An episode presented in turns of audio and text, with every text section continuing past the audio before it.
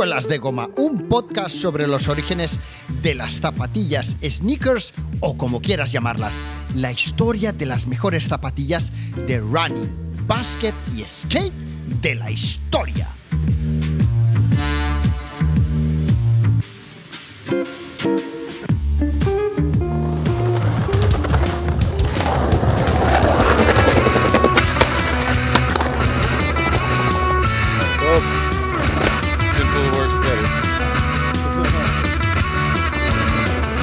Mi invitado de hoy pudo presumir, aunque no lo hiciera, de tener uno de los olis más altos del país. Los olis, para los que no estéis familiarizados con estos términos, estas palabrejas del mundo del skate, es un truco aéreo que se realiza sobre terreno plano, ¿vale? O sea, tú das un salto con la tabla.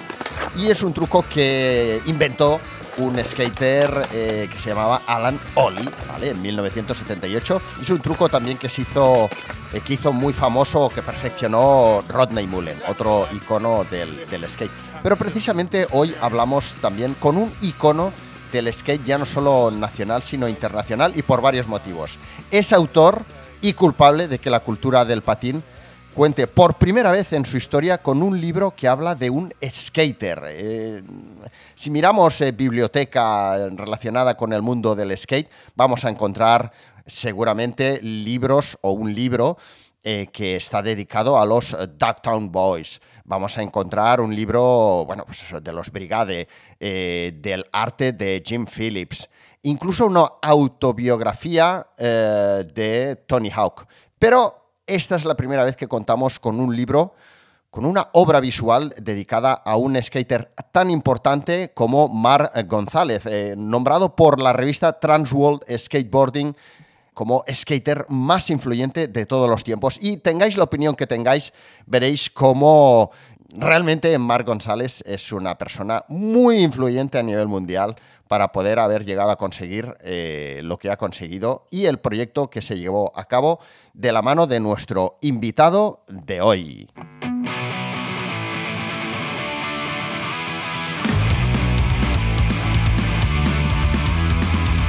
Eh, Sem, ¿qué zapatillas llevas puestas ahora mismo? Eh, ahora mismo llevo unas chanclas, pues estoy en casa. Ojo, ojo, ojo. Pero, pero ahora mismo, pues, eh, pues hoy he estado llevando una salida Station, ¿Mm? eh, unas blancas que eran como una edición especial, no sé si las conoces, una así de media bota, y que me va muy bien porque hemos estado jugando a básquet un poquito esta mañana Ah, con, con mi hijo y, y son en plan un poquito tipo básquet y va muy bien, la verdad, me gustan. Qué bueno, qué bueno. Bueno, yo no sé si lo sabes, pero el deporte que más practico es el baloncesto, el streetball en la calle. De hecho, bueno, la verdad es que he hecho muy, mucha- muy buenas migas con mucha gente del streetball de, de Barcelona.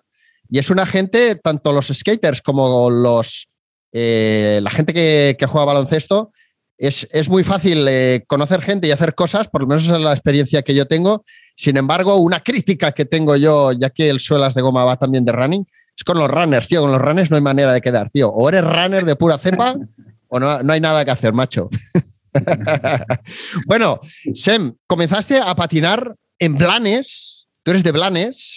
M'agrada sentir-me l'aire de la mar. Deixo Barcelona, passo per Malgrat, Blanes i Lloret de Mar. eh, influenciado junto con tus amigos por la película The Skate Trashing. Sí, con thrashing, a ver, yo empecé cuando tenía pues unos 10 años o así. Eh, y empecé solo, pues, pues eh, no me recuerdo bien, pero bueno, di con un skate de estos súper antiguos y yo estaba en mi barrio solo patinando. Eh, entonces, en mi mismo barrio, eh, justamente empezaron a patinar dos o tres eh, coleguillas que nos íbamos juntando y tal, y hacíamos bajadas y ya está. Realmente la primera película que me, me llevó así un poquito a patinar eh, fue Regreso al Futuro. Chico, chico, espera, espera. Espera. Te lo devolveré. ¡Me lo has roto! ¡Guau! ¡Mira cómo corre! ¡Cogedle! ¡Vamos, chicos! Oh, no me digas. sí, fue la primera, la primera de todas, pero claro, ahí no hay trucos, no, hay, no es skate. El patinete típico que le quita el scooter, que le quita el mango y, y es como que representa es el primer skate de la historia.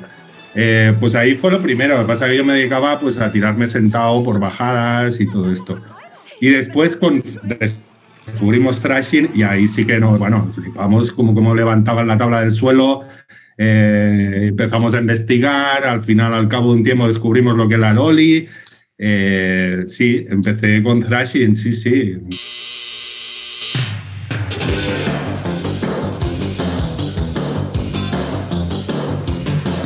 Qué bueno. Pero bueno, como mucha otra gente, creo que es una película que fue un poco el- un pilar, un comienzo para muchísima gente. Sí, cierto es que, que hay mucha gente del mundo del skate de los 80s, 90s que tenéis como referente a, a Trashing. Yo Trashing, fíjate, cada loco con su tema, las descubrí a través de un lanzamiento que hizo en el 2008 Nike de unas eh, dunk inspiradas en la película Trashing. No sé si lo sabías, si te suenan. No sabía. No, vale, unas zapas Dunk eh, de bota con el logo Swash que era muy peculiar porque era, no sé si era la primera vez o, o ha sido una de las pocas veces en aquel momento que salía el logo del Swash con un color difuminado, o sea, no era de un color sólido y la superficie tiene varias partes, eh, la puntera, etcétera, con un print que imita la lija tipo tela de araña del protagonista de la peli. Cory Webster, creo que se llamaba. Cory Webster, qué bueno.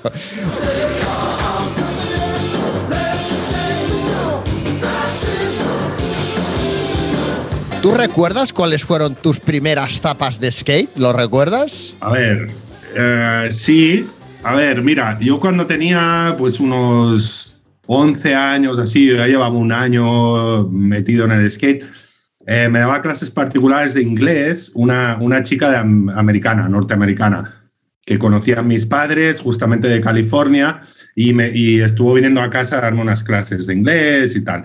Eh, tú recuerdas en los años 80 conseguir algo de Estados Unidos, quiero decir, ni Amazon, ni Internet, ni hostias, era súper complicado.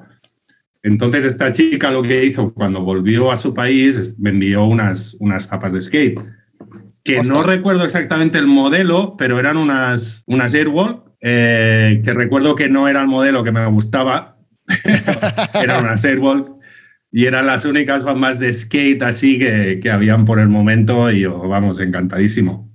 Porque en aquel momento, eh, cuando tú empiezas a patinar, me imagino que en Blanes habría tiendas de deporte, pero lógicamente no habría, hasta muchísimos años después, tiendas con material de skate, ¿no? Sí, sí, es- era una odisea. Encontrar una tabla, encontrar un, un skate decente era una odisea. Eh, de hecho, tenías que ir a Barcelona y yo ¿Dó- la primera ibas? tabla que me compré Sí. eh, en Free Sports. En free. Free Sports, sí. En Free fue la primera. Además, recuerdo la primera vez que vi la tienda, que me llevaron mis padres y tal. Eh, y era súper peque, con 11 añitos o así. Y recuerdo el escaparate y recuerdo, lo primero que me acuerdo es la, la, una tabla Vision de Mar González. ¡Ostras, qué bueno! Sí, pero luego no, no cogí esta, cogí una Vision Jinx, que es un, era otra Vision, pero me gustaba más por los colores y tal. Esa fue la primera tabla. Esto no se lo dijiste, esto no se lo has contado nunca a Mark, ¿no? O sea, Pues no, me, ac- no recuerdo, igual sí que hablando lo, lo comentamos alguna vez, pero, pero sí que es cierto que fue la primera tabla así de skate profesional que vi en un escaparate de una skate shop. Hoy os voy a aconsejar sobre cómo escoger vuestra tabla de skate. Yo empecé a escaparme de Blanes, a coger el tren, ir a patinar a Sanz, a Barcelona. No conocía a nadie, pero me daba igual, porque habían patinadores y en Blanes no. y tenía que hacer una hora y media de trayecto, ida y vuelta. Ostras. Y sí, pero claro, entonces ahí en Sanz empecé a conocer. Conocí a Marcos, conocí a Juan, conocí a muchos otros. Y ahí empezó todo. Al primero que conocí es a Juan y quedamos para hacer un viaje por Europa qué con el Interrail. Con el Interrail de entonces, eh, cogimos un grupo que era el grupo de Sanz y yo me acoplé con ellos. José no lo conocí en ese viaje de Interrail y bueno, y nos hicimos hermanos de sangre. Casi. Sí. Porque sí, porque, claro, eh, a ver, toda la peña era, era de Sans y, y en Sans pues era un rollo más hip hop y más técnico y tal. Y con Noro, pues yo escuchaba más punk y, y nos hicimos buenas, me, me llevaba bien con todos, ¿eh? Pero con Noro era un poquito, pues, pues más, bueno, el, el vínculo ese, ¿no? Que te une un poquito el skate y un poquito más. Y sí, sí, no recuerdo a quién más, pero sí, éramos un buen grupo. Estuvimos un mes viajando por toda Europa y a partir de ahí ya, pues, pues colegas de siempre, nos veíamos muchísimo.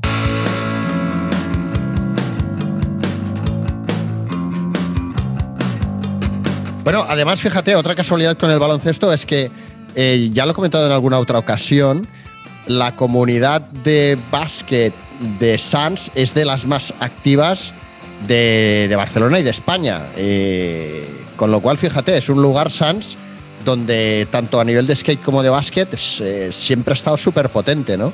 Mira, ves, no lo sabía esto. De hecho, ahora están remodelando la pista de baloncesto de calle, la comunidad de streetball de Sans, y promete ser un- una pista bastante guapa también. Bueno, Sem, tú antes de ser fotógrafo fuiste skater. Eh, no comenzaste haciendo fotos a skaters, comenzaste patinando en planes y tú no lo has dicho hasta ahora, pero según me han contado, eras muy bueno. Ole tú, ole tú. ¿Vale? De hecho. Juan Latorre y Edu me han insistido mucho en eso y tienen todavía grabado a fuego los dos. Curiosamente, he hablado cada uno por, por su lado, pero los dos me han dicho lo mismo. Me han dicho, se saltaban los bloques de hormigón de las obras, esos amarillos, sin despeinarse. Dice, eh, Juan me ha puesto un mensaje, decía, Oli megapotente sobrenatural. ¿Vale? Entonces, bueno, eh, tú llegaste a tener sponsors como Cero, patinaste para la marca Etnies, que antes de empezar a grabar hemos comentado que seguramente tú patinabas para Etnies cuando yo estaba de representante de Etnies en Now, entre, bueno, los 2000, ¿no? Inicios de los 2000. Eh, ¿Cómo se entera una marca como Etnies y Cero, Jamie Thomas, de tu existencia? ¿Cómo, cómo fue todo aquello de, de empezar a patinar al lado de tu casa a acabar ahí? Pues, a ver, eh, hostia, es que hace, hace tiempo ya, ¿eh? Claro, lo- ¿sabes por qué te lo digo? Porque eh, esto también nos lo contó una vez, por ejemplo, el Butano. Butano creo que se dio a conocer viajando, creo, ¿eh? ahora te lo digo en memoria. Pero claro, no, no, mm, no sé si, si tú enviaste algún vídeo, algún VHS, o porque claro, no, no es como ahora que a lo mejor lo cuelgas en Instagram y te pueden llegar a ver, ¿no? Es cómo, cómo era la movida en aquel momento. Claro, claro, claro. Era, era totalmente diferente, ¿sabes? Claro, yo hablo con chavales de ahora, están acostumbrados el, el, el medio audiovisual, ellos han nacido con esto, nosotros no lo teníamos. No, yo la verdad es que no, todo lo que me salió, me salió por, por pura casualidad y patinando en Barcelona. Fue más o menos, a ver, los sponsors los conseguí, eh, por ejemplo, Cero, eh, lo conseguí cuando ellos vinieron a Barcelona. Eh, yo estaba patinando para entonces, tenía patrocinio de Icara Skate Shop, Oh, con Lee. que la llevaba Lee, Lee Hundeok, y, y entonces él nos daba bambas y tal.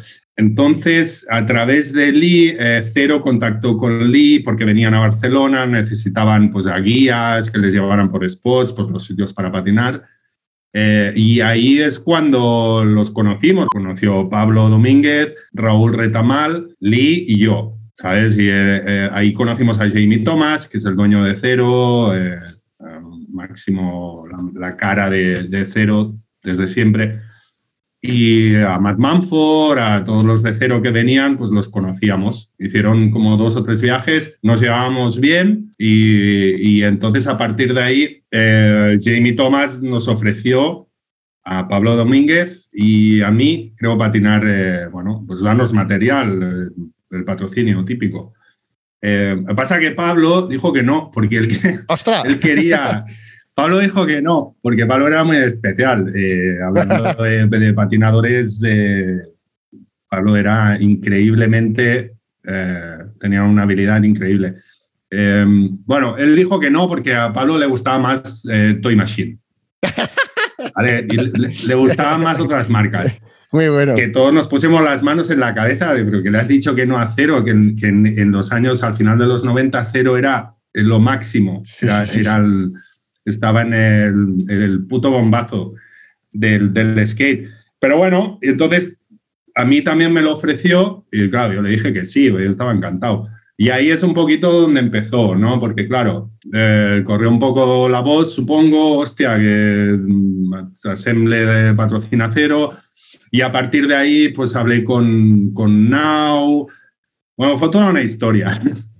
Eh, un poquito de industria. Eh, cero quería cambiar de distribuidora, porque, porque Lee llevaba lo de cero. Ah, lo ¿vale? llevaba Lee en aquel momento. es- Lo llevaba Lee, sí. Ah. Lee era el distribuidor de cero. Y de ahí que nos conocimos cuando venían aquí. Entonces, eh, Jamie Thomas cambió cero, eh, lo, lo puso en Now, Ah, vale. ¿vale? Now empezó a distribuir cero y a partir de ahí, claro, yo en vez de estar con el lead, pues en, en Icara, pues estaba en Now, que eran los que llevaban cero. Y a, a raíz de eso me salió lo de Etnis. También hablé con Marcos Longares y, y tenían para dar zapas de Etnis y, y, pues un poquito fue así, un poquito todo sobre Qué la bueno. marcha, vamos. Sí, bueno. en cuanto a los vídeos que has dicho antes, eh, los vídeos, no, no envié ningún vídeo ni nada, simplemente patinar con, con la gente de cero. Sí, sí, Eh, sí. Pero recuerdo que cuando era más jovencito, sí que envié un vídeo, un- una, una videotape de... Un VHS, de ¿no? VHS, sí, sí. y la envié, se la envié a Templeton, a, a. Toy Machine. Oh, qué, qué Pero bueno. te hablo de bastante antes, de, no sé, bastantes años antes. Y con una carta escrita a mano. Qué bueno. Pero Qué claro, bueno, claro. Qué bueno. Es de- era, era, era una época muy especial, porque todo era como muy especial. Entonces, eh, cualquier cosa que hicieras en vídeo era, bueno, era una pasada. Más o menos, no sé Increíble. si he contestado tu pregunta. Sí, sí, sí, me parece, poquito. me Sí. parece una historia increíble. Eh, además es, es guay porque en aquel momento, por lo menos lo que yo recuerdo de mi etapa en la distribuidora Now, vendiendo etnies y, bueno, también llegué a vender material de snowboard y, y, y avellanas y, bueno, todo aquello. Mi jefe era Paul Fallo, no sé si, si tú lo llegaste a conocer en su momento, ¿no? A Paul. Eh, estaban Edu, Guiños, No. estaba Paul, bueno, estaban varios por allí, estaba también Ubide, llevando todo el tema de windsurf y tal, Joan Ubide. Bueno, el tema es que, que, bueno, en aquel momento sí que era algo como, como bastante normal el que las tiendas pequeñas, estamos hablando de tiendas muy pequeñas, o sea, que facturaban poco, tuvieran su equipo de, de patinadores, ¿no? A mayor o menor escala, ¿no? Y, bueno, Lee sí que era ya un referente cuando yo entré en Now, pero tal vez a nivel de negocio ya no era tan relevante, porque cierto es que Lee creo, mm, o sea, que es un tío como muy especial, ¿no? Entonces, era como que nunca tuve mucha relación con él, pero sí que mucho respeto. Y bueno, me parece muy, muy bonito eso, ¿no? Que tú empezaras a través de una tienda de skate, más siendo Lee como muy mítico, y, eso te diera pie al resto, ¿no? Muy chulo, muy chulo. ¿Y cuándo comienzas tú, Sem, a fotografiar skaters? Porque tú empiezas patinando, eh, pero bueno, hay un momento en el que de repente dices, bueno, ahora además eh, voy a hacer fotos a mis colegas, ¿no? ¿Entiendo? Sí, bueno, fue un poquito sobre la marcha. Es- bueno, ya verás que todo es un poquito dejarte llevar por lo que va pasando. Eh, yo, a, a raíz de que, de que patinaba para cero, bueno, de que tuviera sponsor de cero, hice un viaje a Estados Unidos y estuve unos meses allí. Eh, fui, estuve con Jamie Thomas, estuve durmiendo en su casa, estuvimos patinando juntos, intentando grabar un poquito pero no me acababa de convencer. La cosa no, no, estaba en mi, no estaba en mi medio. Entonces volví para acá y seguí patinando desde aquí. Eh, pasa que me lesioné. Me, me, Ujú. me rompí un ligamento de la rodilla y, y a raíz de eso, a ver, mm, antes la historia iba, eh, si tenías que ir por seguridad social eh, y no, la lesión que tenías no te impedía caminar, podías estar años de tiempo de espera. Y a mí me daban tres años para operarme Tres de la años. rodilla. Ostras. Tres años. Sí. Eh, sí, porque el doctor que me vio vio que, sí, que lo tenía roto el ligamento, no podía patinar, pero patinar no era un trabajo, entonces no me, no me puso al principio de la lista de espera, me daba tres años. El informe que hizo pues fue, fue eso. Eh, no tenía seguro médico, que antes era como muy importante tenerlo por si pasaba esto. Entonces, pues mm, eh, eh, tuve que decidir qué hacer. Digo, claro, yo no quiero esperar que hago estos tres años. Eh, podía ir por privado, Pasa que costaba un pastón la operación por privado y yo no tenía ese dinero, tenía un poco de dinero ahorrado y lo que hice fue decidir un poquito, digo, bueno, ¿cómo puedo seguir en contacto con el skate mm, haciendo otra cosa, quizás una otra profesión, pero que esté relacionada con el skate? Y estaba entre el vídeo y la fotografía y al final me decidí por la fotografía, pero sí, básicamente porque creía que el, los que grababan vídeo trabajaban mucho. y entonces los fotógrafos los veía siempre como más panchos, ¿no? Más sentados, más tranquilos. Y antes también eran otros tiempos. Antes como que la fotografía se valoraba más que el vídeo. Ah, sí. Lo cual es... Vale. Sí. Que eso con el tiempo Sí, sí, ha cambiado, bastante. ¿no? Ha cambiado radicalmente. Sí, ¿no? Claro, ahora todo lo que es vídeo, bueno. Eran, otro- eran otros tiempos. Eh, entonces me decidí por la fotografía, pero sin, sin haber hecho fotografía, ni vídeo, ni nada nunca antes. Eh, O sea, que entonces- fuiste, te compraste Vale. una cámara más o menos buena y empezaste. Sí, sí, de hecho me compré, empecé con, con una cámara sencillita, eh, bueno, empecé con una cámara compacta que me regaló, me regaló mi abuela. Fotoprix. Hacer, sí, sí, de las típicas de Fotoprix, empecé a hacer pruebas y tal, y, y luego ya digo, hostia, esto tiene un rollito, me gusta. ¿Sabes? Y me compré una cámara un poquito más, más cara, con el objetivo. Y al final, pues hablando con Alberto Polo, no sé si lo conoces, es No. fotógrafo de Barcelona, No lo conozco. eh, fotógrafo, de, fotógrafo de Barcelona, de skate de aquella época, y, y me enseñó un poquito cómo iban los flashes y todo esto, y así empecé, un poquito pues improvisado y hablando con amigos y tal. Lo que pasa que eh, básicamente fue una forma de seguir ligado al skate, ¿sabes? De no tener que dejarlo, de, algún- de alguna forma poder seguir saliendo con mis colegas y, hace- y estar haciendo algo no estar ahí sentado en el banco fumando, sino estar haciendo algo, ser un poquito más activo. Y básicamente nació de esto la fotografía.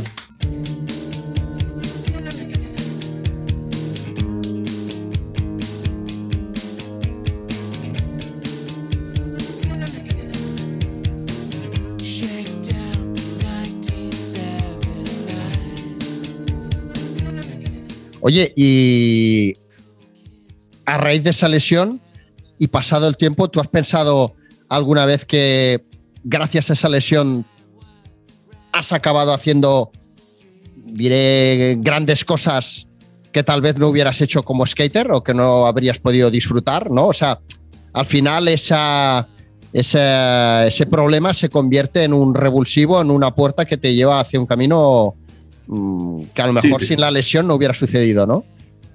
Sí, sí, sí. Súper contento con romperme el ligamento. Mirando un poquito atrás, no, es verdad. Al final dices, bueno, eh, son.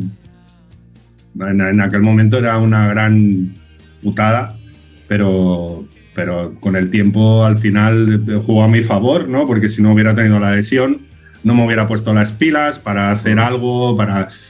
Claro, todo, todo fue un poco sobre la marcha, pero también es, es un poquito saber elegir eh, bien en el momento. Sí, cierto, cierto. Oye, eh, tú podríamos decir entonces, pues eh, que has fotografiado y patinado con la florinata del skateboarding mundial y además pues, te has ido formando o desarrollando como, como artista detrás del objetivo de una cámara, ¿no? Como fotógrafo de patín, corrígeme si me equivoco, tu misión principal, la misión de un fotógrafo de skate es capturar el truco que saca un skater. Eh, ¿Tus fotografías son capturas de trucos o tú buscas explicar una historia? ¿O, ha- o hay un momento en el que tú dices, bueno, ostras, apar- aparte de fotografiar a, a mis colegas eh, haciendo trucos, ahora voy a tratar de, de expresar algo más? Mm, Sí, sí, totalmente. A ver, eh, todo el mundo empieza, todos los fotógrafos de skate, lo, lo que empezamos es, es, es interesados en sacar un truco lo más bonito y lo más grande que, que puedas poner en la fotografía. Pero a la que, bueno, eh, em, claro, esto está ligado a que empecé a estudiar fotografía. En, el, en el tiempo aquel empecé a estudiar fotografía y claro, yo tenía una cultura visual increíble de las, de las revistas de skate. Únicamente eh, y tenía mis fotógrafos favoritos, pero al, al, empezar a estudiar fotógrafos que no tenían nada que ver con el skate y la visión que tenían, claro, todo esto me cambió mi visión del skate, también de la fotografía de skate. Ajá. Y es eh, lo que tenía claro es que no, no, hacer el truco, la foto del truco está muy bien, pero, pero cuando mejor me sentía es cuando no solo enseñaba el truco, sino que daba una sensación, enseñaba otra cosa, estaba un poquito hablando con el medio fotográfico y no solo simplemente lo que se hacía mucho en la época, que es eh, coger el fisheye, coger unos flashes y pum, y patinador, eh, englobando todo el encuadre, nada más, es, es skate puro y duro. Ajá. Y yo veía que se podía hacer otra cosa y a mí me interesaba mucho pues, jugar con las sombras, por ejemplo, jugar con el, con el blanco y negro en el cuarto oscuro y jugar con, con muchas cositas que, que me iba eh, iba aprendiendo cuando estudiaba fotografía y que iba poniendo en práctica en la fotografía de skate, que era lo que me gustaba hacer. Uh -huh. Creo que sí, que lo que intento con, cuando hago fotografía de skate es que vaya un poquito más allá del truco, si no, qué aburrido, ¿no? Yo, eh, mirando las fotografías del libro del que hablaremos de aquí a un, a un ratito, eh, me ha gustado mucho una, y además la, recuerdo porque estaba buscando en el libro si había fotografías hechas en Barcelona, que creo que hay pocas o una o dos. Y una de las que hay o la que recuerdo ahora es la de un skater saltando un truco y eh, digamos que la parte, se ven las piernas, se ve el truco, pero la parte de arriba son todo palomas. Entonces es como si el cuerpo fueran palomas. No sé si recuerdas esta foto. Eh, sí, sí, sí, no, es, es, muy chula, es muy guay, muy guay. Además, palomas barceloninas. Esta, esta es una, sí, es una de las, de las primeras. Mira, es, es, esa época cuando estaba empezando a experimentar un poquito en, Qué bueno. Pues en coger cosas diferentes. Esto es totalmente casualidad. Uh -huh.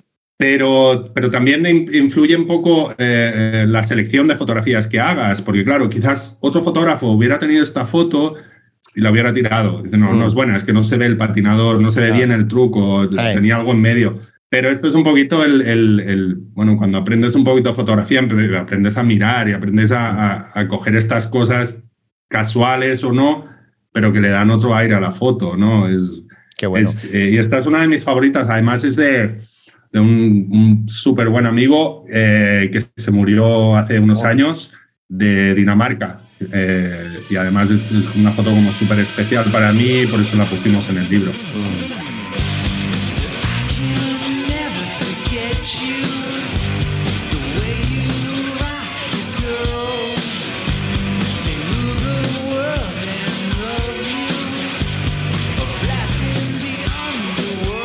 Tus inicios en la fotografía profesional fueron trabajando para la revista Kimping Skateboarding como profesional sí. de la fotografía, ¿sí?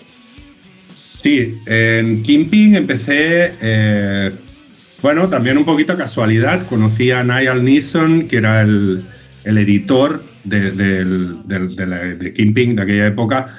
Eh, y él estaba buscando, eh, pues para empezar, estaba buscando fotógrafos de toda Europa para crear lo que sería Kimping, que, que intentaba cubrir eh, el, el, patín en toda Europa. Eh, y entonces eh, lo conocí, vio mis fotos y, y, empezamos a trabajar juntos. Yo le vendía algunas fotos y a partir de ahí pues llegó un momento que, que, que me ofreció pues estar fijo en la revista y hacer de editor español, de la versión española. Y, y, sí, hacía de fotógrafo, hacía de editor, también hacía de traductor. Caray. Bueno, pero entraste ya por la puerta grande, porque Kimping ahora no, no, se, no se edita ya, ¿no? Kimping, pero en su momento, no, no. en su momento era lo más de lo más. Just listen. Sí, se cerró, si no recuerdo mal, en 2014. Uh -huh. eh, 2014-2015 cerraron la revista, eh, no solo la revista Kimping, sino revistas de BMX de la misma empresa, revistas de snowboard, ¿Ah, de sí? surf. Ostras. Sí, eh, cerró y era una empresa que tenía, se llama Action Sports Media o Factory Media, que le llamaron después. Eh, tenía el monopolio de lo que eran las revistas de deportes de acción, digamos, entre comillas. Y tenía una revista de moda también. Pero no, no, eh, 2014-2015, con la llegada del, de Internet, de las plataformas, del vídeo, eh, vieron que las revistas iban, iban para abajo de capa caída y cerraron todas las revistas, sí. Jolín. Bueno, oye, has estado trabajando, no sé si todavía lo sigues haciendo o no, eh, como fotógrafo para Adidas Skateboarding, o sea, el, el global, digamos. Eh, y has Sí. estado viajando con todo el team para captar imágenes que, eh, que formaran parte de, bueno, pues me imagino que de campañas, de anuncios, de reportajes, etcétera, ¿no? ¿Cómo, cómo comenzaste a trabajar para Adidas? Eh, ¿Fue a través de, de Marcos Gómez, que estaba de manager eh, llevando el equipo de España de skateboarding o no? No, fue anterior, fue anterior a esto. Empecé, eh, bueno, empecé a trabajar en Kimping, si no recuerdo mal, en 2003 o así, Ujú. 2003-2004. Y después en 2005-2006 eh, conocí, bueno, yo después de cero patiné para otra marca que se llamaba Antiz, que es de, Ah, sí. de Lies- se hace en Lyon, en Francia. Ujú. Y eh, bueno, conocía mucho a los, a los de Antiz y uno de ellos patinaba para Adidas Europa. Entonces, eh, este chico se llama Julian Bachelier, que es el dueño de Antiz actual, eh, me introdujo, eh, me presentó, perdón, a, a- a la team manager de aquel momento de Adidas Europa, que era Ricardo Kuipers. Y a partir de ahí eh, hicimos un viaje juntos a Gran Canaria, le gustaron mis fotos, le gustaron lo que hacía y a partir de ahí eh, pues íbamos haciendo salidas cada año. eh, hasta que luego, más adelante, en 2008 así, ahora no recuerdo bien, quizás eh, me equivoco en alguna fecha, creo que fue 2008, 2009, eh, que hicimos, eh, bueno, me llamaron de Adidas de Estados Unidos para empezar a trabajar con ellos en campaña Ujú. a raíz de haber trabajado con Adidas Europa y haber estado unos cuantos años haciendo artículos para revistas, etcétera. Y a partir de, pues, es- pues eso, 2008, 2009, sí que empecé a trabajar con, en campañas con, con Adidas de Estados Unidos. Entonces empezamos, creo que el primer eh, viaje fue a Japón y, bueno, una pasada. Yo, la verdad es que estaba flipando. Qué Sí, bueno. sí, imagínate de estar aquí en mi pueblo, en Sans, a, a estar en Tokio haciendo fotos con gente como Mar González y, bueno, es increíble. ¿Cómo fue la primera vez que conociste a Mar González y al team de Adidas Skateboarding? ¿Gente en- en abierta viaje. o lo digo porque Mark que siempre nos ha dado, yo por lo menos dentro de mi corrillo, digamos, siempre lo hemos tenido como un tío como muy escurridizo, ¿no? Como que siempre se escaqueaba de todos los eventos o cosas que había que hacer. es una sí, figura mística, totalmente. ¿no? Que está ahí pero no está, ¿no? Totalmente. Yo la verdad es que estaba un poco nervioso cuando me enteré que en el viaje que iba a hacer, que creo que fue en 2010 en Brasil, eh, sí, estoy seguro, 2010 en Brasil, eh, para una campaña de Adidas, me dijeron que iba a ir Mar González. Bueno, me puse súper nervioso, con muchísimas ganas de, de ver cómo era, ¿no? Porque claro, yo- la, la imagen que tenemos todos es la imagen audiovisual, ¿no? Es, es de los vídeos. No lo conocemos personalmente. Ya. Yo la verdad es que creía que no era así, como lo veías en los vídeos. Yo creía que era normal y que delante de la cámara pues hacía un papel o hacía, ¿sabes? Y entonces lo conocí es- y realmente era así, era tan raro como los ves en los vídeos. y, es- y fue súper curioso el choque este. Además es que estaba convencido que no podía ser así. Y sí, sí, fue, fue así. Eh, muy guay por eso, es como muy... Tiene una forma de ver las cosas que creo que es como, eh, en el buen sentido, infantil. Infantil en el buen sentido. Eh, es ver las cosas como un niño. Es, eh, bueno, Sin él estaba prejuicios. metido mucho en- Exacto, y, y siempre como, como, como si fuera la primera vez que lo ves.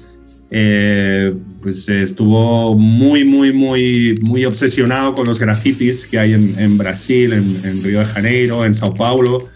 Los típicos grafitis que no recuerdo el nombre, pero tienen un nombre muy específico, los pintan desde arriba con rodillos y tienen unas formas muy, como muy, muy, muy rectas, muy, muy tribales. Eh, entonces estaba pues todo el rato mirando para los edificios, mirando, ah, mira, este no sé qué, este es el artista tal. Ese fue el primer contacto que tuve con él y patinando, patinando pues, pues, pues un poquito difícil. Recuerdo que, que pensaba, es muy difícil sacar fotos con él porque es lo que decías tú, es muy escurridizo, si se está aburriendo, eh, vas a girar la cabeza y ya no está. Ha cogido un taxi y se ha ido. ¿Qué dices? Así tal cual. Sí, sí, sí. Tal cual. Si, si no está a gusto, no está bien, si- coge y se pira. Y sin ningún problema, ¿eh? No, quizás no te dice ni adiós. Hostia. Madre Y mía. entonces, claro, entonces pensé, digo, va, que, que con este tío no voy a sacar una foto en mi vida. Y recuerdo pensar esto, que bueno, me centro en los otros, que es más fácil, son más accesibles y Marc, pues bueno, si cojo alguna foto, la cojo. Y la verdad es que sí, que sí que sacamos fotos y, y súper, súper contento Qué bueno, con aquellas pero- primeras fotos. Pero las, las. Y ya nos metemos poco a poco en el, en el tema del libro, y es que, eh, digamos que el resultado de tu peregrinaje con el equipo top de skate de Adidas, donde has estado fotografiando a toda esta gente, a todos estos skaters que habrán ido cambiando con el tiempo, entiendo, ¿no? Todo el tiempo que tú has estado allí ha sido un poco como el típico que ves siempre en un club de fútbol, que siempre está, hay, siempre hay algunos que siempre están ahí, ¿no? Los entrenadores, los jugadores van cambiando. Eh, pues bueno, entre ellos ha estado Mar González siempre, claro. Entonces, las fotografías eh, de, de Gonz recogidas en el, en el libro, en la obra de arte visual Mar González, son fruto de una recopilación de fotos que le has ido haciendo junto con el team a lo largo de todo este tiempo, o también hay un momento en el que ya hablas con él o con Adidas, no sé, ahora nos cuentas y dices, oye, es que ahora además te voy a hacer fotos a ti ya pensando en el libro, ¿o no? Sí, fueron las dos cosas. Eh, yo, yo, claro, a raíz de las campañas que hacíamos, que eran entre dos y tres cada año, eh, eh, Mar González no iba a todas las campañas, pero por lo menos iba a una al año. Entonces sí que, sí que tenía la oportunidad de sacar fotos, pero bueno, eran fotos para campañas y tal. Eh, y esto se fue repitiendo durante muchos años hasta el 2017, que entonces sí que decido intentar hacer un libro a raíz de, otro proyecto que salió, bueno, un pequeño presupuesto que había volando y, y- y, eh, tenía muchas ganas de hacer algo que no fuera tan, ¿cómo lo diría?, tan corporativo. Ya, No trabajo, tan trabajo puro y duro, ¿no? Exacto. Tenía ganas de hacer algo un poquito como los comienzos, como eh, un viaje de skate con colegas, como el viaje que, que te he contado con el Interrail, que fuimos por toda Europa con la gente de Sans. Tenía ganas de hacer algo así. Al final es lo, que, lo más divertido y lo más productivo.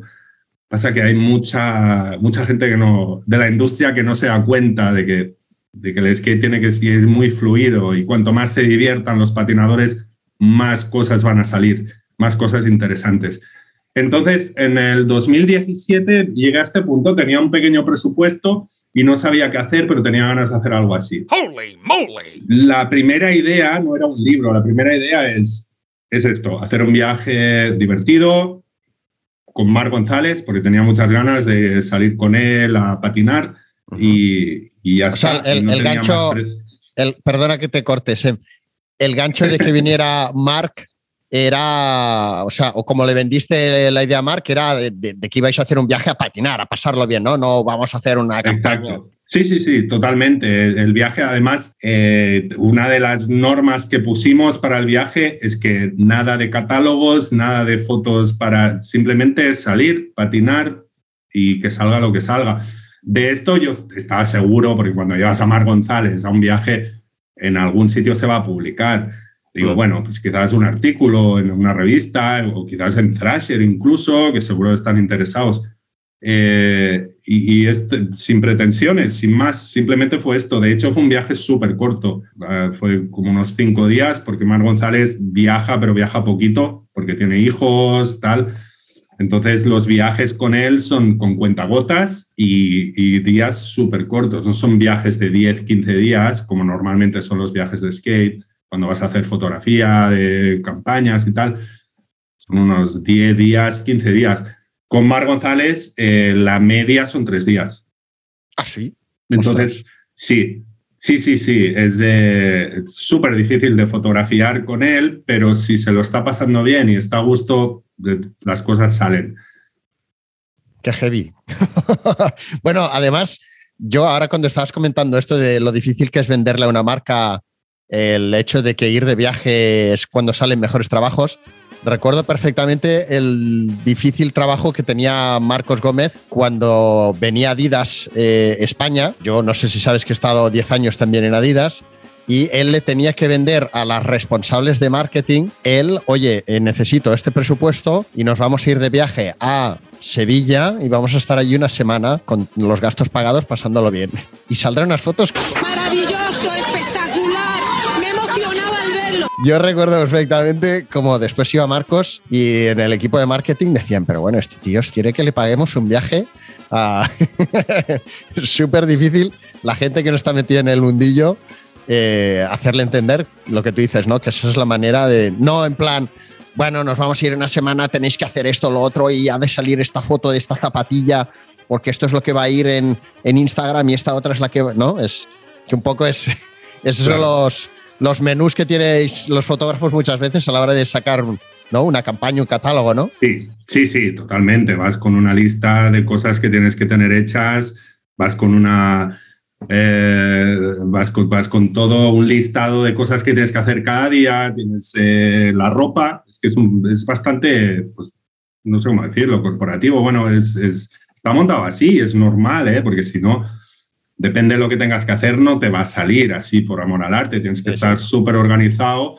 eh, pero las fotografías cuando las sacas de esta forma tienden a estar muy, muy rígidas. Y, creo que no, que no eh, creo que hay otras formas de hacerlo. Esto es necesario, pero también es necesario lo otro. Es- es- son cosas más improvisadas, que es un poquito el skate es así. Eh, Sí, cuando, cuando lo intentas controlar todo, te salen fotos muy rígidas, muy, muy estudiadas, muy cuadriculadas, y entonces pierdes lo, eh, los instantes estos eh, de improvisación y de, de diversión, que es lo que crea eh, eh, las cosas guay del skate que nos gustan a todos, vamos. Es un poquito ponerlo en la balanza, porque, bueno, ya te digo, el viaje este, la, la premisa era nada de, de cosas de industria, nada de catálogos, nada de shootings. Acabamos haciendo unas horas de una, un shooting de una camiseta de Adidas porque es lo que hay. Porque si no, no hay presupuesto y si no, no te pagan el viaje. Es un poquito ponerlo, un poquito ponerlo en la sí, balanza. Sí, sí. Pero bueno, entiendo que, que, que, que Mark es más eh, un skater, bueno, y habrá muchos más que serán del, del mismo estilo seguramente, pero que no es un skater en el que a lo mejor, eh, corrígeme, eh, que diga, me tienes que hacer esta foto, que voy a hacer este truco, sino que es una cosa más de lo que sucede en el momento, ¿no? más espontáneo. Es, es- él patina así, él vive así. De hecho, to- todo, todo gira en torno a la espontaneidad y a la diversión. Y, y es un- era un poquito el, el- el gran problema de, de todos los viajes que hemos hecho para el libro. Que, perdona, no sé si te he contestado la pregunta de antes, pero eh, eh, a partir de este viaje sí que, sí que entró la idea del libro.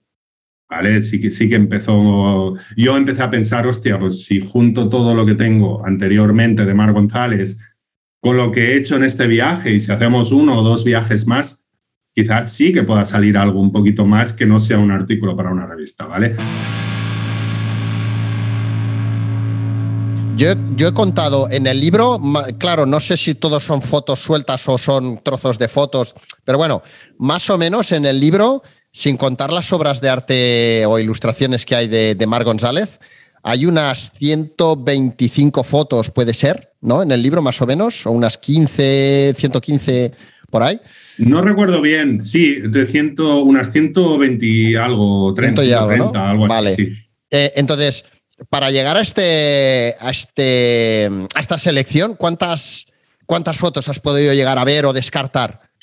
Eh, creo que empecé la, la primera selección, creo que, creo que eran unas mil fotos. Mil fotos, madre mía. Unas mil fotos, no, no todas de Mar González, pero todas que, que eran, eh, podrían estar en el libro.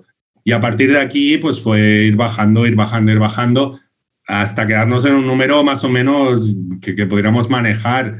Pero bajar de las 300 nos costó mucho. Y hay muchas fotos que se quedaron fuera. Y es el, el- el libro, hay un momento en el que cuando tú empiezas a trabajar, a, a hacer más fotografías, ya pensando en el libro y tal, hay un momento en el que decidís eh, ir a buscar eh, alguien que os apoye el proyecto y ese alguien acabe siendo Rizzoli, Nueva York. Eh, ¿Cómo, cómo, Sí. conseguís que, que- que esta eh, editorial tan potente, tan prestigiosa os, os compre la idea? Bueno, a raíz, a raíz del viaje este de Palermo, que hicimos, hicimos a Palermo porque Mark González quería ir a Palermo, este fue el primer viaje, Ajá. el que se suponía que era para un artículo de una revista. Él quería ir a Palermo porque le interesaba mucho la- el arte antiguo italiano y, y decidimos ir allí. Vale, entonces eh, a raíz de esto yo hice un PDF así rápido con las fotos solo de Palermo, así como si fuera una revista, solo con las fotos se lo envié. Y a raíz de ahí salió la idea del libro. Hostia, pues si, si hiciéramos, joder, es que teníamos, eran como 50 páginas solo de tres días de hacer fotos con él. Eh, y a él le gustó mucho, a él y a su mujer, tía, tía Romano. Eh, y a raíz de esto, pues les pregunté, oye, ¿y si hiciéramos, intentáramos hacer uno o dos viajes más? Pues podríamos hacer, si cada viaje tenemos 40, 50 fotos, pues podríamos hacer un libro en tres viajes tranquilamente. Un poquito salió así. Entonces a ellos les gustó la idea y a partir de aquí ya me encargué yo, ellos supervisando, Tía y Mark supervisando lo que yo hacía, pero básicamente me encargué yo de encontrar, eh, necesitaba alguien eh, que se encargara de la producción. Porque es muchísima, hacer un libro eh, tal como lo teníamos pensado era, era, era un faenón increíble, yo, yo no podía, bueno, empezando por el diseño gráfico, necesitas un diseñador gráfico, necesitas eh, un editor que se encargue de los textos, si van a haber entrevistas, necesitas un editor que, que- que se encargue de contactar con la gente, de buscar los contactos. Y a raíz de ahí hablé con unos amigos míos, eh, Julian Digmans, eh, que él estuvo viviendo en Barcelona, también patinador, creo que patinaba para América, si no recuerdo Ah. mal, Ujú. patinaba para Antiz, para América, en Europa, y él estaba en Berlín y tenía una productora, ¿vale? Entonces, comentándole el proyecto, eh, les encantó y me dijeron, bueno, pues nos apuntamos, ¿sabes? Eh, y ellos fueron los que contactaron con varias editoriales. La productora se llama Cascade, cas- como cascada, Ah, sí, sí, Cascade sí. Berlín. Y ellos se encargaron de un poquito de tirar el anzuelo a varias editoriales con, con el, el boceto que yo tenía hecho en Palermo y con un poquito, un briefing, un poquito, una idea de, de lo que queríamos que fuera el libro.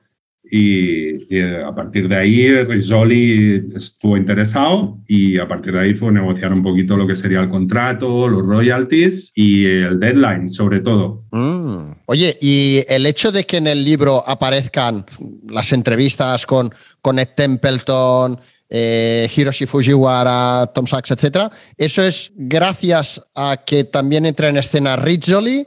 O, o ya tenía suficiente peso Mark como para, para traer Sí, todas así? Fue, fue, el, fue el que el proyecto iba de Mark. Eh, Rizzoli tiene, tiene el peso, no sé el peso que tiene.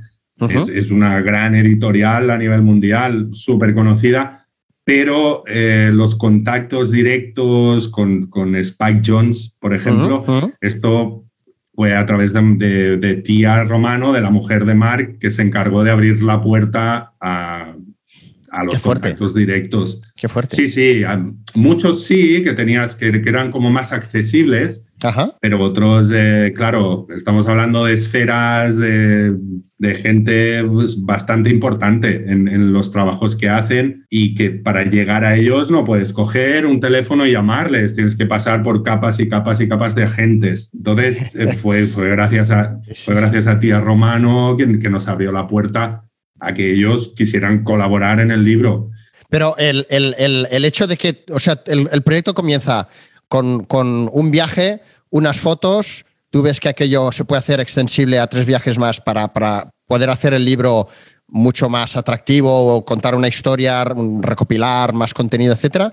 Eh, pero la idea de que, de que participen todos estos iconos eh, dando su opinión y tal, es ¿cuándo, cuándo entra en escena esa, esa idea? ¿Por, por qué es necesario que Fue aparezcan? una, fue una, mm, fue una lluvia de ideas, Orlando. Fue eh, con, con la productora Cascade, eh, pues Vale. estuvimos hablando. Que, que primero preguntarle a Tía y a Mark a quién querían que participase en el libro Mm. y hacer un pequeño listado de gente, y nosotros también, de gente que creíamos que era relevante. Eh, por ejemplo, eh, Spike Jones es el director de cine, es súper relevante Ujú. eh, en, en la vida de Mark, en, en su carrera como patinador. Y de hecho fue uno de los que costó más, que hasta el último día del deadline no teníamos el, el sí o el no. Eh, y al final entró. Eh, o sea que, que sí que teníamos una- un tipo de una- un listado muy amplio que lo fuimos reduciendo. Eh, pues, pero fue un poco lluvia de ideas y. y Porque a, toda esta gente, contéstame si puedes, si, si quieres, ¿eh? Pero dentro, o sea, en- dentro de todo el presupuesto que pueda haber para sacar algo así, eh, a, a estos invitados, digamos, eh, había que pagarles, había que tener un fee, algunos sí, otros no. o- no, no, no. Ellos accedieron a hacer entrevistas porque es un proyecto de Mar González. Eh, simplemente eso, eh, por, por apoyar a Mar González, porque son muy amigos de Marc o porque, porque son muy fans de su trabajo eh, artístico, la pintura. No, no, de hecho el libro eh, en sí no tenía mucho presupuesto. Esto es una de las cosas que, bueno, quien quisiera trabajar en el libro, colaborar en el libro, lo tenía que saber hasta que no empezase a venderse, mmm, presupuesto había poquito. Sí que teníamos, eh, creo que unos 20 mil dólares de Rizzoli para lo, todo lo que era el diseño gráfico, la, edición, eh, la editorial, eh, el buscar los textos, la gente que se encargaba de las entrevistas y tal. Y al final, cuando sois, somos cuatro o cinco, eh, 20 mil dólares no es nada. Cuando Nada, son nada. meses de trabajo. Nada, Claro. nada, nada, nada. Entonces era un poquito, el, el proyecto este fue siempre un proyecto de, de pasión, de un proyecto que sale del corazón y lo haces por, porque tienes ganas de hacerlo. No lo hubiera dicho yo nunca, ¿eh? que Mar González tuviera esta capacidad de atracción o de contactos con, con bueno, porque al final eh, todo esto ha hecho que este trabajo tuyo acabe ya no siendo solo una recopilación de obras artísticas, de fotografías de, de- de este icono del skateboarding, sino que ya este libro, eh, no sé, tiene un estatus que va mucho más allá de las fronteras del patín, ¿no? Porque ya te entra gente del mundo del cine, del diseño, de todo. O sea, yo cuando vi estos colaboradores, dije, ostras, Perico, digo, pero si es que aquí está, aquí está, vamos, la florinata de, de, de- de este y del otro, ¿no?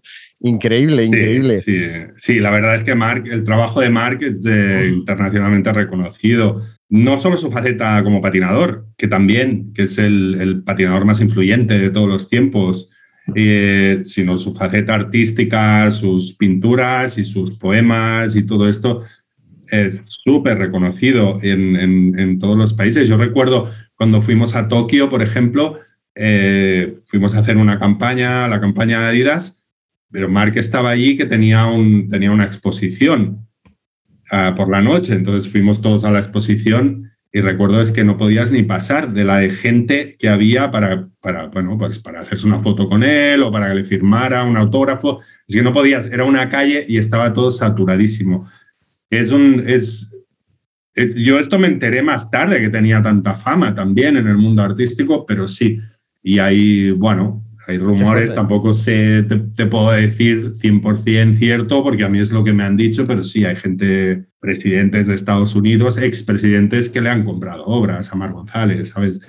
O sea, que no estamos hablando, claro, que no estamos hablando de, de- estamos hablando de gente, Mar González, la obra de Mar González es súper reconocida. Qué bueno, qué potente. Oye, ¿y se gana dinero vendiendo un libro o no? Esto siempre oigo por, Eh. por- por podcast y tal, supongo que cada uno, ¿no? Pero es- hay gente que le dice, no, bueno, yo lo he hecho más como, o sea, y que obviamente estamos hablando de un libro que tiene un peso muy potente, ¿no? Pero hay gente que le dice, no, yo lo hago más por marca personal y por proyecto personal que no, que no me Sí. forrado, vamos, ¿no? No, no, no, no. Con un libro de fotografía no te vas a forrar. Eh, pero vendas lo que vendas. Claro, no, es una novela. Una novela, un bestseller, sí que puedes ganar mucho dinero. Los libros de fotografía tienen un mercado mucho más reducido. Eh, no es eh, un típico libro que vas a una librería y lo compras, eh, o lo compras en cualquier sitio online. Es un libro que lo tienes que buscar más. El libro de fotografía no tiene tanto mercado. Entonces, no, no es, sí que te sacas un pellizquito, pero no es una cosa ni para hacerse rico, ni mucho menos. Es una cosa, ya te digo, es un proyecto que, ten- que tenía ganas de hacer y al final, pues, mira, eh, al final eh, fue posible. Sa- ¿Sabes qué me, que me parece muy bonito? En, además, en general, el, mundo del skate, eh, aun y que, insisto, yo nunca he patinado, siempre me ha parecido muy interesante. Una, por un lado, el hecho de que los skaters disfrutan o viven o le dan una vida a las ciudades que a lo mejor no le da a alguien jugando con una pelota, ¿no? Eh, porque eh, disfrutan de la arquitectura, de los paisajes, de los parques, aunque aquí entraríamos en debate de, de- de- de mo- mobiliario urbano destrozado, esto, lo otro, pero bueno. Eh, y otra es que fíjate que tú nos has ido contando, aun y que bueno, hablamos de que toda esta historia empieza eh, a los, en los noventas, ¿no? Aproximadamente tu historia y tal.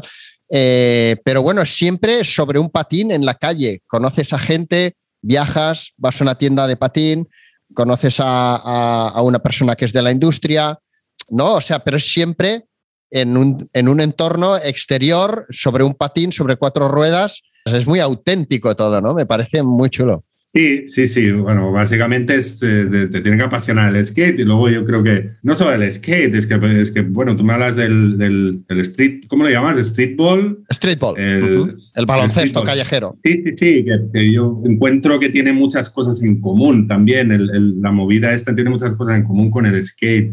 Eh, solo el hecho de hacer una actividad así en la calle ya, ya, ya da pie a, a estos grupos minoritarios, ¿no? Que están, eh, están como más unidos, entonces eh, tienes más oportunidad, oportunidad de conocer eh, pues, pues a todo el mundo que no si, pues, yo qué sé, pues, te gusta el fútbol, que es mucho más internacional y está todo dividido por clubes, no lo sé. Yo creo que en el skate la suerte es que es un mundo muy pequeño y, y tienes la oportunidad de conocer más fácilmente pues, pues, a otros patinadores que sean cargos de empresas o tengan, eh, pues eso, marcas de skate, de ropa eh, relacionada con el skate, tienes muchas más oportunidades que si yo ahora quiero conocer al dueño de Vesca. ¿Sabes qué te quiero decir? sí, sí. Oye, Sem, tú comenzaste haciendo fotos que iban a ser impresas en revistas de papel. Has producido un libro de papel, pero ahora el negocio de la fotografía, el consumo de imágenes, el consumo exacerbado eh, está en las redes sociales o, casi diría en Instagram, ¿no? Eh, ¿Qué opinión tienes tú de todo esto? Y cuéntanos de qué modo esto ha modificado tu, tu trabajo. Bueno, yo creo que siempre he odiado las redes sociales, sobre todo Instagram. Creo que es lo peor que le ha pasado a la fotografía en- en toda la historia de la fotografía. Creo que ha sido el peor punto. Siempre me lo he tomado así. Ahora lo miro de otra forma. Es- es- sí que es verdad que el- el- la prensa en papel, eh, el papel casi que se está muriendo de alguna forma. Siempre existirá, se supone pero no como existía antes. Antes, eh, bueno, una revista tenía una importancia que ahora no tiene. Las redes sociales es, es hablando de fotografía, que es donde yo me muevo, creo que es, eh, creo que ha, evolucionado, es un poquito la evolución de la fotografía. Eh, creo que no nos podemos eh, agarrar mucho al pasado, las cosas van cambiando, empezó a cambiar con la fotografía digital, el móvil, las cámaras en el móvil creo que ha sido el punto que ha cambiado más la fotografía por lo accesible, por la calidad que tienen, eh, porque todo el mundo tiene la oportunidad de hacer fotos y enseñarlas en las redes sociales. Creo que todo esto ha cambiado la fotografía de lo que era, de lo que empecé yo en, en el 2000, pues es, total, es un mundo totalmente diferente. Pero hay puntos en la historia de la fotografía que, que, que, que han sido eh, bueno, han sido grandes cambios, pero esto se ve, se ve a posteriori. Eh, los grandes cambios no se ven en el momento, en el momento se ve que es, eh, bueno, pues cuando estaba la época pictorialista y de golpe salieron los, los secesionistas de la fotografía que no querían, que querían independizarse de lo que era la influencia de la pintura, eh, la gente no lo entendía. ¿sabes? Pero luego, más, años más tarde, sí que se entendió, ¿sabes? Tenía todo el sentido de la evolución fotográfica. Creo que las redes sociales, las cámaras en los móviles, el medio digital es, el, es la evolución del siguiente paso de la fotografía. Lo que pasa es que aún es, creo que es un poco pronto para saber hacia dónde va, pero sí, es, es, el, es la evolución de la fotografía. Desde mi punto de vista, por mucho que me joda, porque no me gusta nada Instagram. Pero a ti ahora te sucede, eh, entiendo, que una marca eh, te diga, bueno, necesito estas fotos para esta campaña y estas fotos se han de hacer pensando en que son para stories, esta es para publicación Exacto. y esta es para un banner, ¿no? Cosa que eso antes una revista eh, era otro rollo, claro. ¿No? Sí, sí, sí. Es el, el principal medio de comunicación de la fotografía es, son las redes sociales y es, obviamente ahora mismo es Instagram. ¿Tienes más trabajo ahora que antes? Porque el No, contenido de, redes sociales es continuo, entonces es como, bueno, necesito fotos siempre, ¿no? Bueno, yo diría que, que más o menos. Mm, No, no creo que el, que el hecho de, de que una fotografía vaya a redes sociales o vaya a una revista influya. De hecho, cuando haces un trabajo, eh, si es para una revista, también tienes en cuenta que va a ir a redes sociales. Es decir, está todo, está, no es que una cosa tenga más importancia que la otra. Eh, si es para redes sociales, es para eso y punto. Y si no, tienes que tener las, las versiones de, de los tamaños y todo para encajar en las historias, en, en- en los posts. Eh, es un poquito adaptarse, pero no. Eh, más trabajo no. De hecho, no, no, Instagram no me proporciona más trabajo, al menos personalmente. ¿Fotografías con cámara digital? Eh, sí, tengo digital, tengo analógico. Y el analógico, el carrete no lo he dejado. Pasa que tiro menos, tiro menos porque todos los trabajos los quieren para hoy. Y si pueden ser para hoy, guay, si no, como mucho para mañana por la mañana. Entonces, ¿cómo lo haces? El analógico. Sí, sí, sí. Eh, Cuando son trabajos más para mí, en, en el libro de Mar González hay mucho, muchísimo en, en carrete, por ejemplo, porque ya era una cosa más para mí. Eh, no, no tenía que estar pendiente de las deadlines, de entregarlo tal día. Bueno, era He un visto poquito- que además- era otro ritmo. He visto que además en tu web se pueden comprar algunas de tus fotografías, ¿no? Que entiendo Sí, que serán en sí, sí. papel, ¿no? ¿Las fotos? En papel. eh, Sí, las que están allí están hechas, eh, bueno, están escaneadas y, y las copias son copias en eh, copias eh, digitales, digamos. Vale. En papel súper bueno, el papel varitado digital, bueno, de mejor calidad, pero son copias escaneadas y son digitales, no, pero si son de negativo son escaneadas, retocadas y convertidas a un, a un archivo digital. También tengo fotos en, en- en- de cuarto oscuro, pero bueno, estas de momento me las guardo.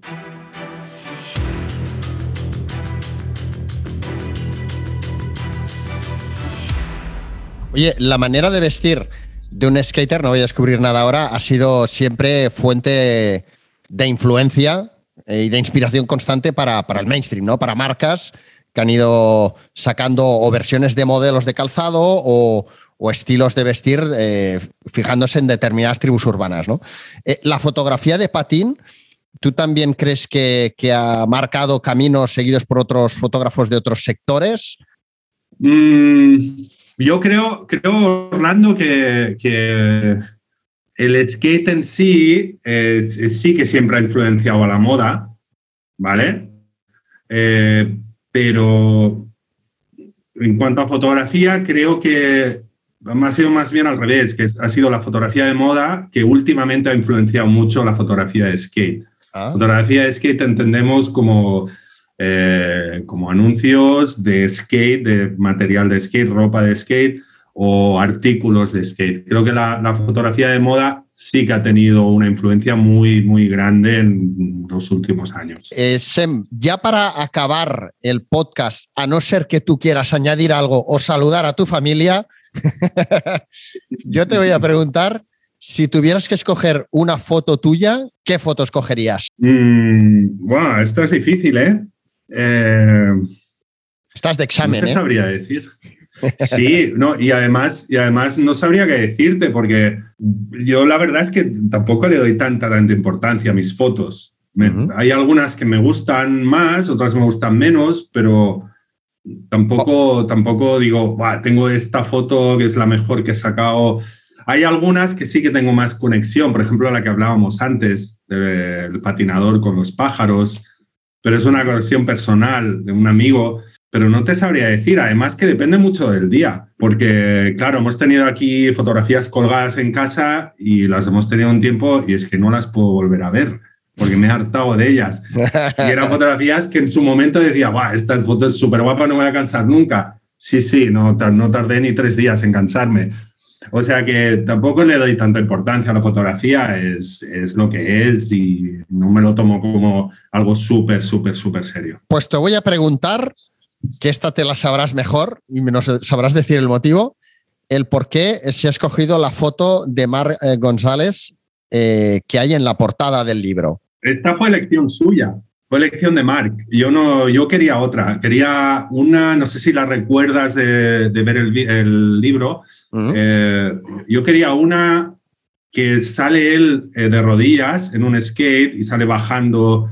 Eh, bueno, la toma es como lateral, es una bajada de un parking y se ve él bajando de rodillas. Es una en blanco y negro a doble página. Y esta era mi favorita. Yo quería que esta fuera, fuera la portada. Esta o la otra opción es el último retrato que sale en el libro, que me gusta mucho. Eran estas dos opciones, pero a él le gustaba más que saliera algo de skate, saltando y tal. O sea que es eh, elección de Mar González, 100%. bueno, oye, Sem, ha sido una pasada poder hablar contigo con alguien que, que ha estado tan vinculado a la escena del patín eh, y sigue estando est- a este nivel tan, tan heavy, tío. Muchísimas gracias por, por estar en Suelas de Goma. Ay, muchas gracias a ti, Orlando. La verdad es que me lo he pasado muy bien y, y nada, lo que, lo que necesites, aquí estamos. Bueno, pues eh, me pasaré por Blanes un día. Cuando quieras. gracias, Sem. Hasta pronto. Gracias, Orlando. Chao.